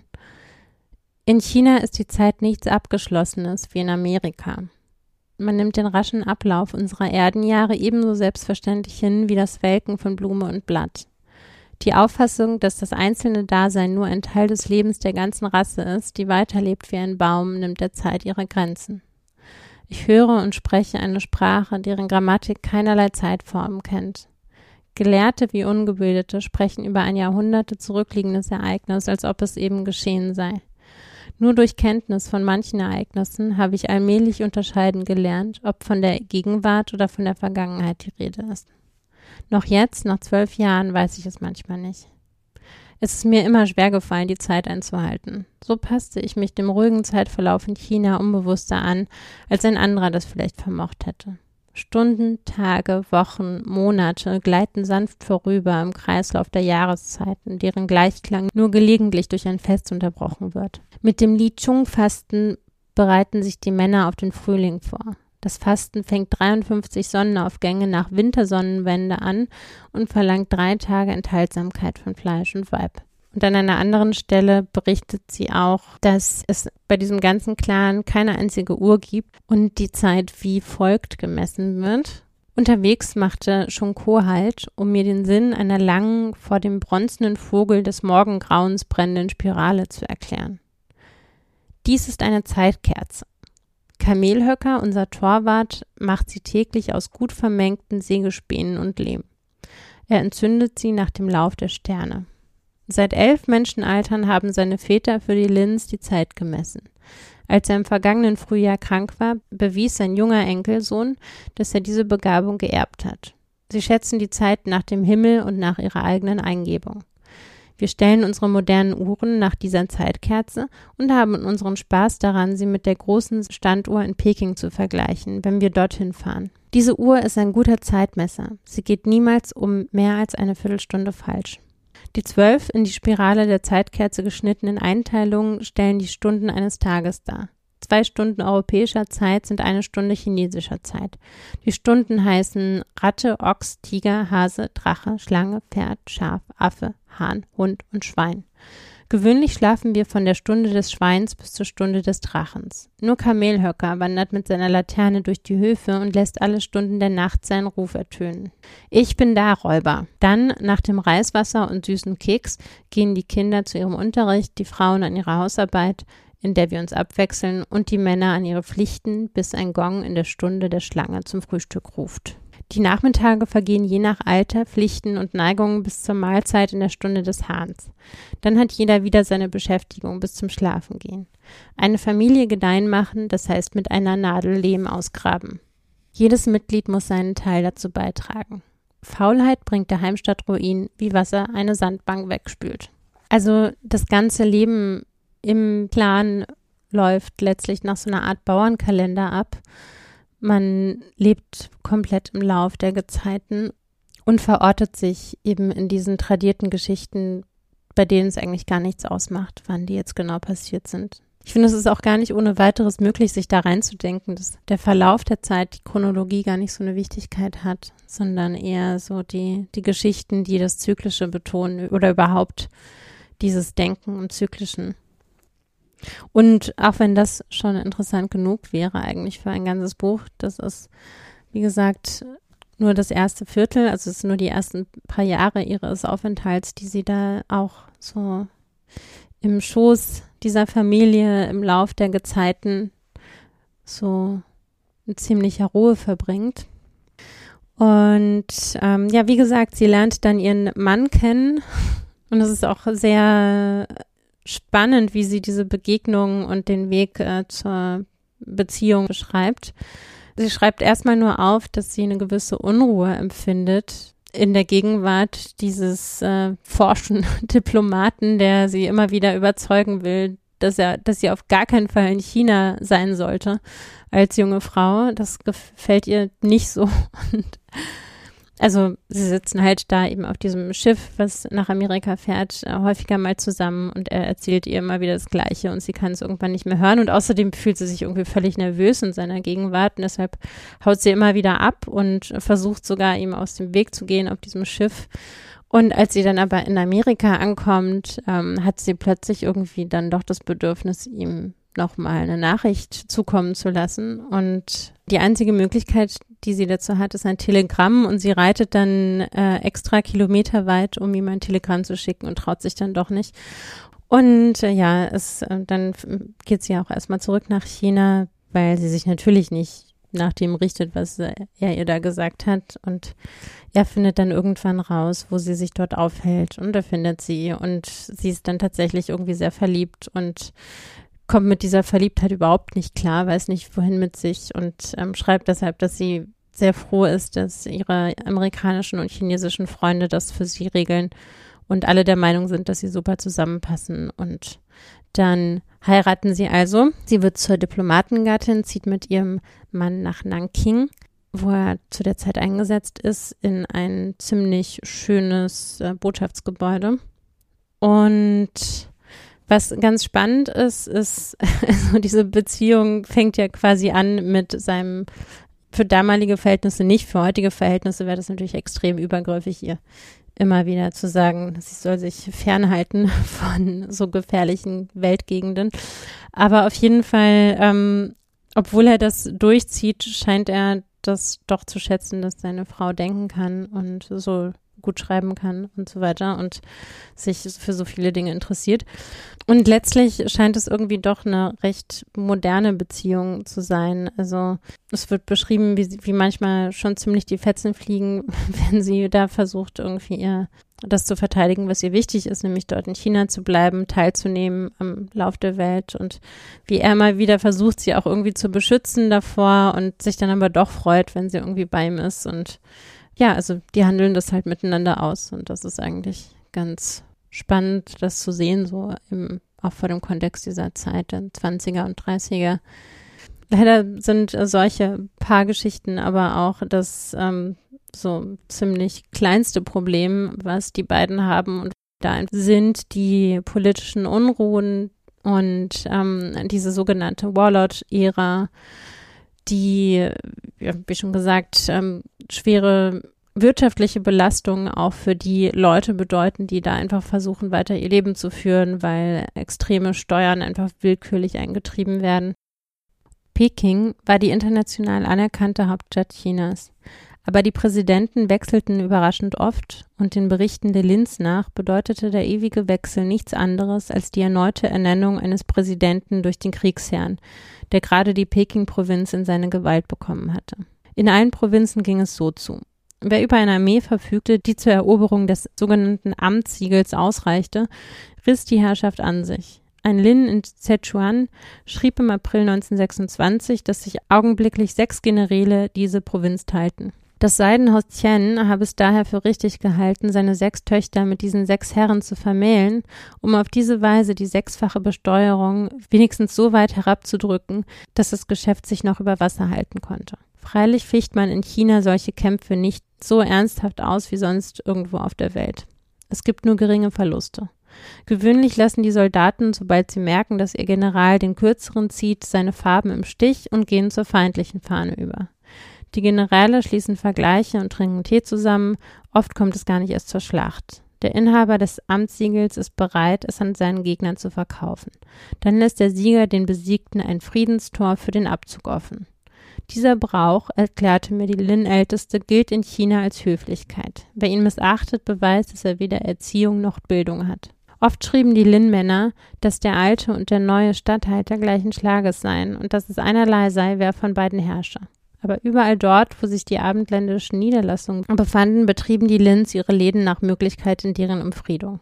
Dort wurden sie milde und nach festem Satz besteuert, so dass sie die Ausgaben vorher berechnen konnten. Der Druck, der sonst überall in China auf dem Handel lag, hatte ja seinen Grund in der Ungewissheit der Steuern und in der Tatsache, dass diese nicht selten mit vorgehaltenem Gewehr eingezogen wurden.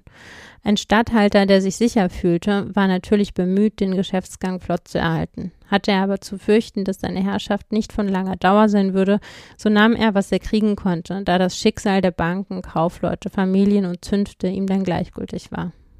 Wiederholt beklagten sich die Linz in ihren Briefen darüber, wie schwer es sei, Lehrbuben als billige Arbeitskräfte zu bekommen. Die Kriegsherren rekrutierten die Knaben zwischen zwölf und sechzehn für ihre Armeen. Man nannte China eine Republik, aber obwohl ich aus allen 21 Provinzen manche Nachricht hörte, nie hörte ich ein Wort über Wahlrecht. Ich war nun sechs Jahre in China, ohne je eine Wahl erlebt zu haben. Ja, also letztlich tritt auch hier mal wieder zutage, was man eigentlich immer beobachten kann. Die nach einer Revolution eingesetzte sogenannte Republik ist meistens nichts anderes als eine Militärjunta und hat mit Demokratie rein gar nichts zu tun. Ja, und was dieses Gefühl, hautnah dabei zu sein, auch noch steigert, ist, dass immer wieder Figuren auftreten, die man aus Geschichtsbüchern kennt, also die immer wieder im Podcast auch vorkamen. Und also gerade auch Sonja Zen, der vielleicht auch nochmal kurzer Kontext, ähm, der als Anführer der Revolution gegen die Manchu-Dynastie vor allem stilisiert wurde. Und seine Botschaft war die Vereinigung Chinas, die Modernisierung des Landes und der Aufbau einer republikanischen Regierung. Womit er nicht meinte Warlord-Regierung, sondern eben wirklich zentrale Regierung. Also auf jeden Fall bezweifeln viele HistorikerInnen, dass er im Umsturz von 1911 überhaupt eine große Rolle gespielt hat. Einfach schon deshalb, weil er zu dieser Zeit gar nicht in China war.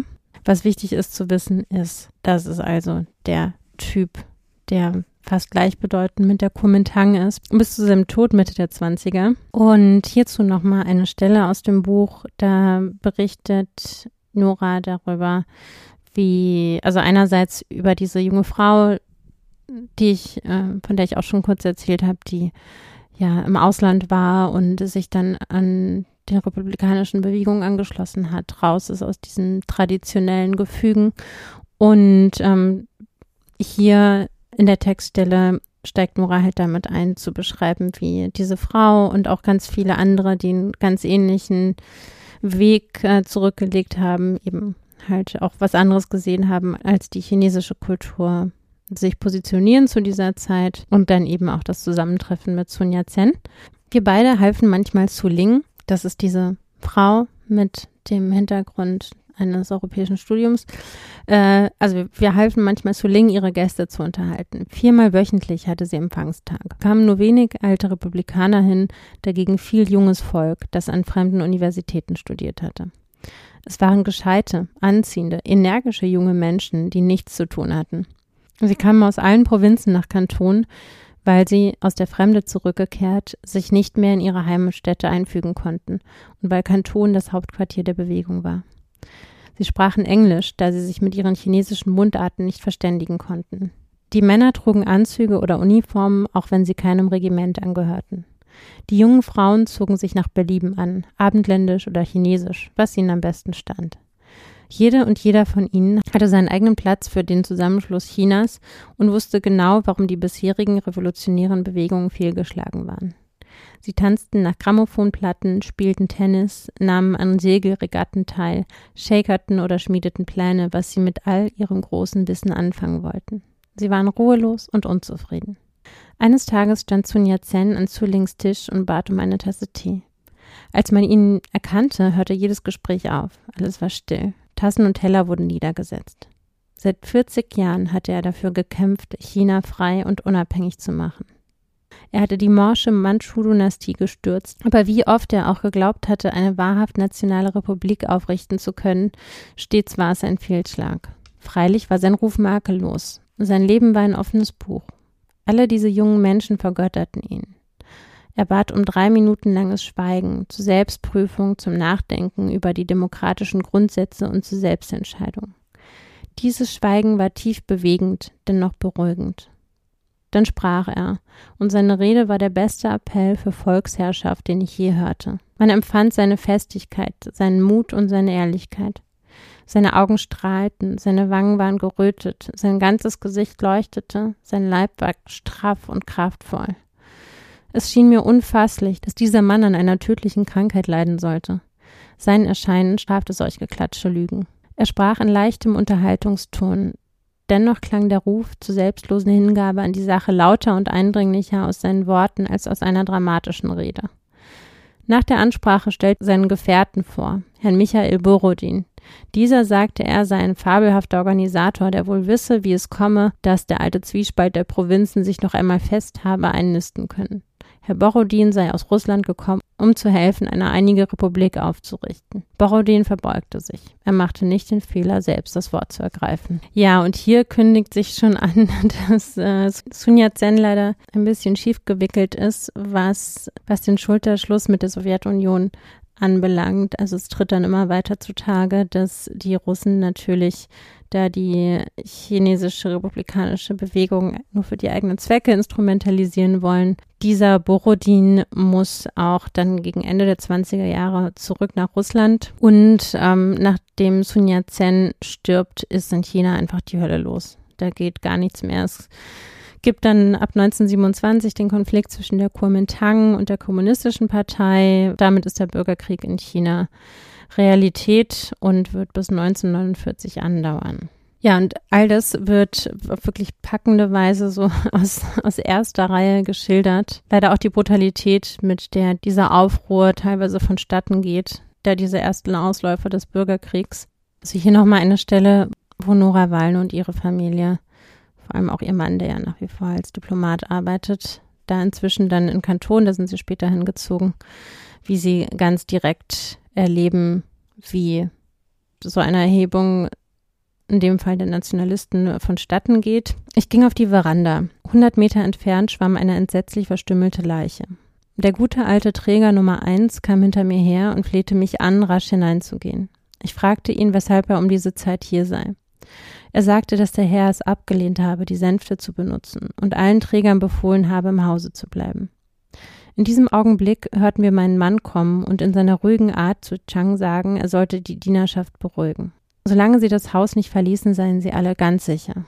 Ich sah Lee, den Gärtner, die hohen eisernen Gartentore doppelt verregeln. Mein Mann erzählte mir während des Tees kein Wort, aber ein leises Zucken in seinem dünnen Gesicht verriet mir, dass er durch die Hölle gegangen sein musste auf dem Wege nach Haus von seinem Büro, das im Mittelpunkt der Stadt gelegen war. Von diesem Nachmittag ab drei Uhr bis Montagmorgen massakrierten die Kantonleute die Fremden innerhalb ihrer Tore mit der ganzen Grausamkeit wahnsinnig gewordenen Mobs. Die Yunnan-Soldaten streckten die Waffen. Sie warfen ihre Uniformen weg, um nicht erkannt zu werden, aber das konnte sie nicht vom Tod retten. Alle Fremden waren Beute des Pöbels, nur wer Kanton Mundart sprach, entkam. Einen, der um Gnade flehte, trieben seine Verfolger in eine Ecke und schlugen ihm, während er Kotau machte, mit nagelbestickten Stöcken Löcher in den Kopf. Sie kreischten in irrem Entzücken über Striemen, die ihre Bambusknüppel auf gemartertes Fleisch zeichneten. Frauen und Kinder schrien in wilder Begeisterung, als ein Mann mit Benzin übergossen und angesteckt wurde. Der Pöbel bemächtigte sich der breiten Kähne und setzte an meiner Veranda vorübertreibend das Gemetzel fort. Sterbende warfen sie in die hintere Bucht, sagten, sie sollten nach Chamin schwimmen. Dann tauchten sie ihre Köpfe mit breiten Brettern unter Wasser. Wir Abendländer versuchten, bei diesem ungleichen Kampf einzugreifen. Ein Kaufmann brachte drei verwundete Yunnan-Soldaten auf die Insel, aber die Konsuln kannten die schwere Gefahr, die eine Einmischung in innere chinesische Angelegenheiten bedeutete, und verboten jegliche Anteilnahme. Unser aller Nerven waren gespannt wie Geigenseiten. Da es nicht möglich war, den Opfern zu Hilfe zu kommen, stürzten wir uns in künstliche Zerstreuung, um an nichts mehr denken zu müssen. Ein nervöser Wirbel von Tanz, Bridge und Poker mit hohen Einsätzen entstand. Cocktails halfen zum Lachen, Männer, die sich fürchteten, allein zu sein, überfüllten die Bar des Clubs. Und das mündet dann Anfang der 30er in die Zeit der japanischen Aggression. Es wird dann noch der japanische Einmarsch in die Mandschurei geschildert, die äh, Einsetzung von Puyi als Marionettenherrscher dort und was auch ganz interessant ist, ist, wie Nora Wallen dann von wiederum von der chinesischen Seite berichtet, wie sich der zunächst von den Nationalisten geschürte Hass gegen die Briten in einen Hass gegen die Japaner umwandelt. Also man sieht auch da wieder dieses diese Dynamik, die ich eben als faschistisch bezeichnen würde, dass der, der Zusammenhalt einer Gruppe durch die Abwertung einer anderen vollzogen wird, obwohl natürlich in diesem Fall die Japaner auch ein dankbares Objekt des Hasses sind, weil sie natürlich selber sich aggressiv verhalten und da einmarschieren. Auf jeden Fall kommt das alles vor in dem Bericht. Ich würde jetzt mal vorspringen ins Jahr 1930 und da schreibt Nora, im Januar las mir Karlkopf, das ist ihre Dienerin, äh, aus der Zeitung vor, dass zum ersten Mal seit dem Bestehen der Republik alle Generäle Chinas unter einem Dach zusammengekommen seien. Chiang Kai-shek forderte alle höheren Offiziere auf, zur Verhandlung in der Frage des Truppenabbaus in die Hauptstadt zu kommen. Das Zustandebringen dieser Versammlung schien unmöglich. Aber im Januar las mir Karlkopf aus der Zeitung vor, dass zum ersten Mal seit dem Bestehen der Republik alle Generäle Chinas unter einem Dach zusammengekommen seien. Doch die Tagung war ein Schlag ins Wasser. Feng Yuxiang zog sich als erster zurück. Nach ihm drückten sich einer nach dem anderen auch die anderen Generäle.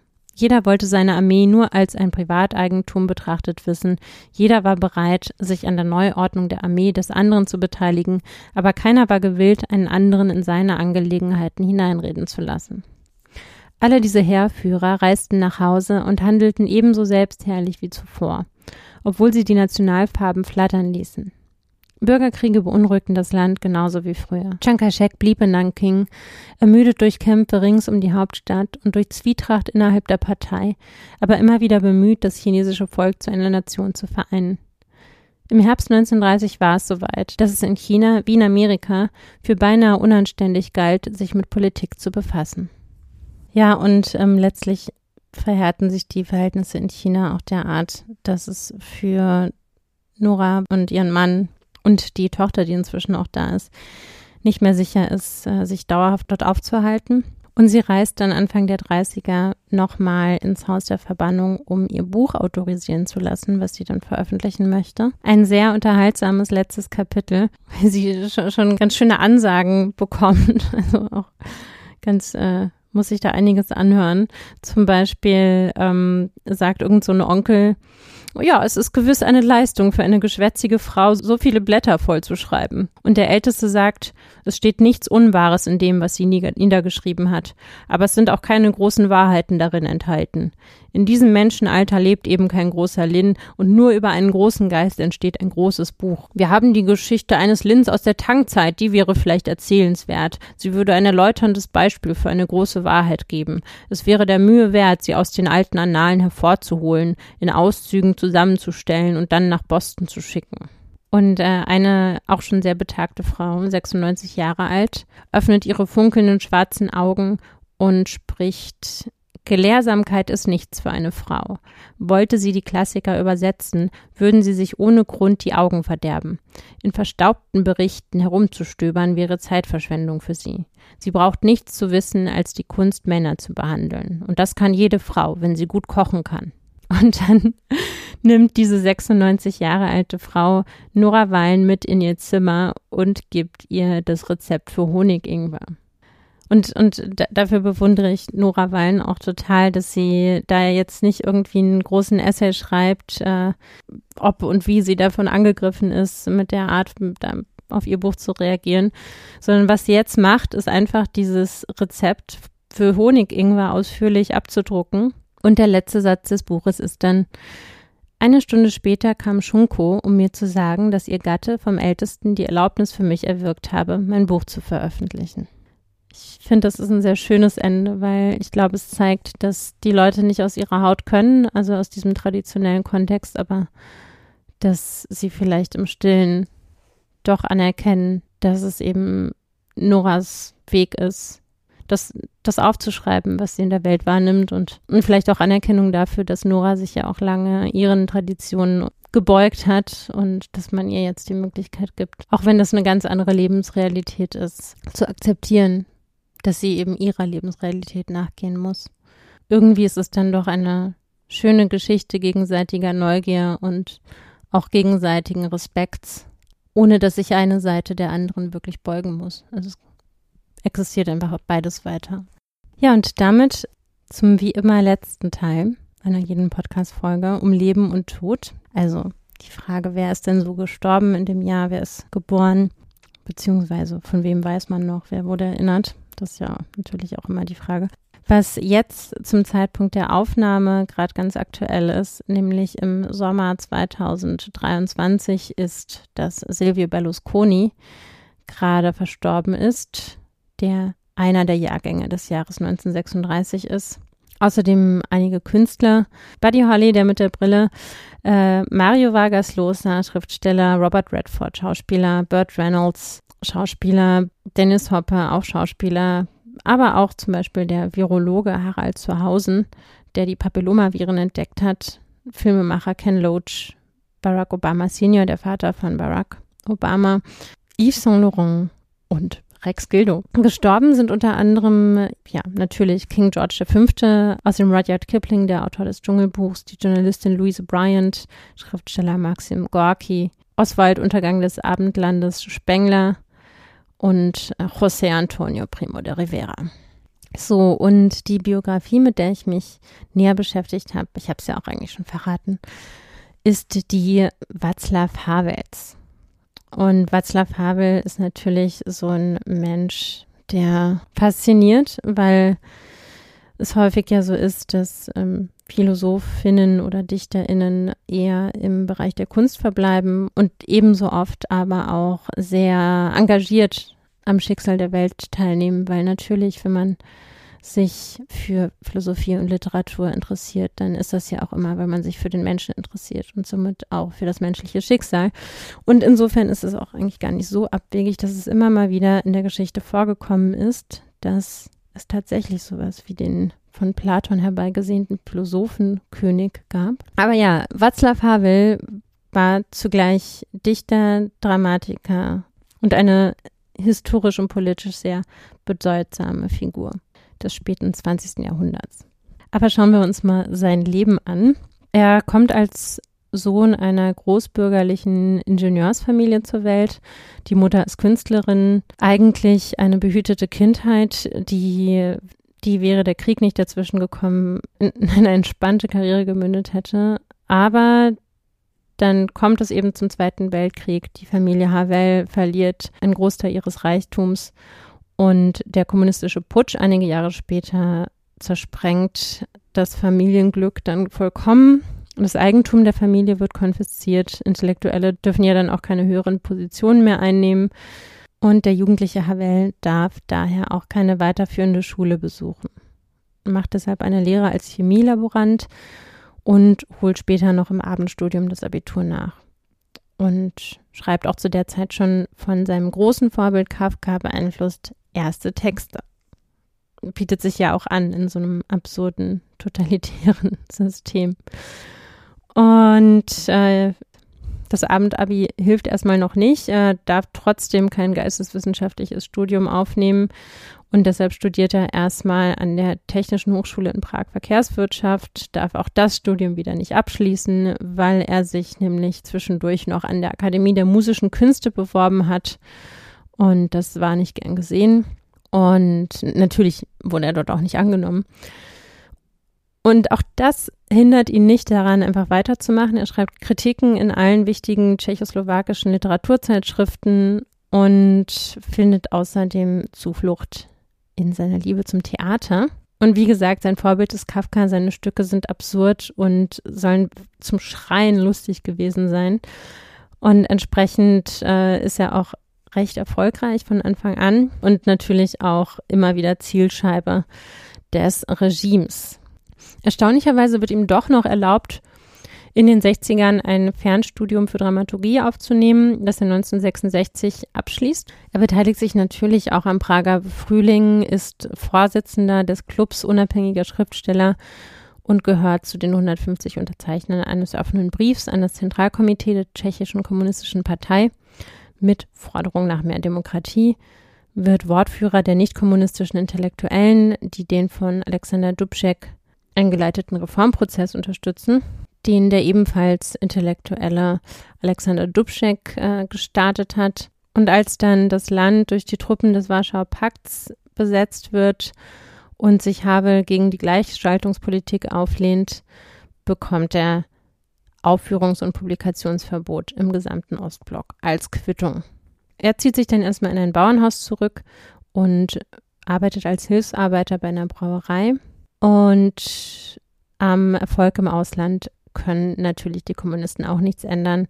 Vor allem in Deutschland und am Wiener Burgtheater ist Havel extrem beliebt zu dieser Zeit. Und bei aller Sympathie für die Leitfigur des Prager Frühlings, Alexander Dubček, der 68 und 69 der mächtigste Politiker der damaligen Tschechoslowakei ist und die Idee eines Kommunismus im menschlichen Antlitz zu verwirklichen sucht. Also bei aller Sympathie für Dubček glaubt Havel nicht an diesen Sozialismus mit menschlichem Antlitz.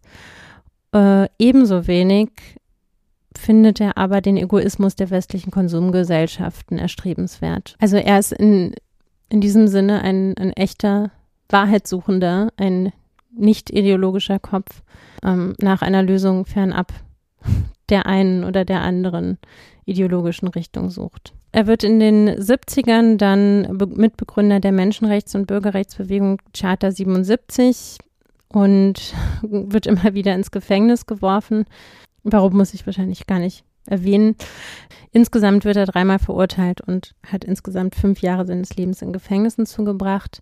Ja, 89 ist er dann das letzte Mal im Gefängnis. Diesmal, weil er an der Organisation einer Gedenkveranstaltung für einen Studenten beteiligt ist, der ins Exil gegangen war und wird dann im Mai nach weltweiten Protesten aus der Haft entlassen, bekommt im Oktober den Friedenspreis des deutschen Buchhandels und im November kommt es dann zur samtenen Revolution. Und Havel wird im Zuge dieser samtenen Revolution zur Symbolfigur des gewaltlosen Widerstandes. Er wird nämlich Vorsitzender des neu gegründeten Bürgerforums, dem unter anderem auch die Charta 77 angehört und setzt sich dann mit der slowakischen Schwesterorganisation Öffentlichkeit gegen Gewalt für die Bildung einer neuen Regierung ein. Das klappt auch. Der amtierende Präsident Huschak wird zum Rücktritt gedrängt und Havel wird einstimmig zum ersten nicht-kommunistischen Staatspräsidenten der Tschechoslowakei seit 48 gewählt. Und einen Tag vorher ist Alexander Dubček zum neuen Präsidenten des Bundesparlaments gewählt worden. Havel wird bis 2003 im Amt bleiben. Also nicht, weil er abgewählt wird, sondern einfach, weil seine Regierungszeit abläuft. Heute sehen ihn die Tschechen auch als das Beste, was äh, Tschechien passieren konnte. Auch wenn es zwischendurch ein paar Bumps gibt. Also Havel verfolgt die Idee eines Bundesstaats nach deutschem Vorbild. Dem entgegen driften Anfang der 90er die Tschechen und die Slowaken auseinander. Im Juli 92 erklärt das slowakische Parlament die Souveränität der slowakischen Republik. Als Nebenschauplatz hat äh, Havel auch nochmal einen deutsch-tschechischen Freundschaftsvertrag geschlossen, was auch auf große Kritik im Land stößt, wenn man die Deutschen nach wie vor als Nazis sieht und so weiter. Auf jeden Fall führt das kurzzeitig zum Rücktritt am 20. August 92. Äh, das Amt bleibt dann erstmal unbesetzt. Ja, und letztlich kommt Havel aber wieder ans Amt, ist jetzt eben nur noch Präsident Tschechiens und nicht mehr der Tschechoslowakei, setzt sich jahrelang und am Ende erfolgreich für den EU- und NATO-Beitritt ein und unterzeichnete tatsächlich schon Anfang der 2000er zusammen mit 100 WissenschaftlerInnen und PolitikerInnen äh, einen offenen Brief an Wladimir Putin, worin der politische Kurs des russischen Präsidenten scharf kritisiert wird. Nach getaner Arbeit, also ähm, irgendwie mal die Demo der Demokratie in Tschechien den Weg bereiten, das Land in die EU und in die NATO führen und zumindest nochmal vor Putin zu warnen, wendet er sich endlich wieder seiner tatsächlichen großen Liebe der Literatur und dem Theater zu und verfilmt auch eines seiner letzten Theaterstücke, in dem es um den Abschied eines Politikers geht und um die Schwierigkeiten des schrittweisen Loslassens und die Machtübernahme durch den Nächsten. Nach eigener Aussage war das nicht sein Problem, weil er, wie er sagte, die Macht sehr gerne abgegeben hat. Vielleicht kann man das sogar glauben. Auf jeden Fall stirbt Václav Havel dann am 18. Dezember 2011 nach schwerer Krankheit in Prag. Ja, und was, was von ihm bleibt, ist tatsächlich die Erinnerung an jemanden, der immer versucht hat, sich bestmöglich zu verhalten also im Sinne dessen, was er in diesem Moment als wahr anerkennen konnte. Ein unabhängig denkender Geist, der sich nach bestem Wissen und Gewissen engagiert hat. Als dieser wird er auch erinnert und man hört auch immer wieder, ja, so ein Dichter, Staatsführer oder Philosophen-Staatsführer bräuchten wir mal wieder. Ja, deshalb fand ich es eigentlich sehr schön, mich mit diesem Leben auseinanderzusetzen und vielleicht auch ein bisschen daran zu erinnern, dass es so auch geht. Und weil ich sowieso in den letzten Tagen viel über das Thema Hoffnung gerade in Anbetracht weltpolitischer Zuspitzung nachdenken musste, würde ich diesmal mit einem Zitat von Václav Havel schließen. Verabschiede mich vorher schon mal und freue mich, wenn ihr das nächste Mal wieder dabei seid bei der Reise durchs 20. und 21. Jahrhundert. So, und Václav Havel weiß zur Hoffnung zu sagen, Hoffnung ist nicht die Überzeugung, dass etwas gut ausgeht, sondern die Gewissheit, dass etwas Sinn hat, egal wie es ausgeht.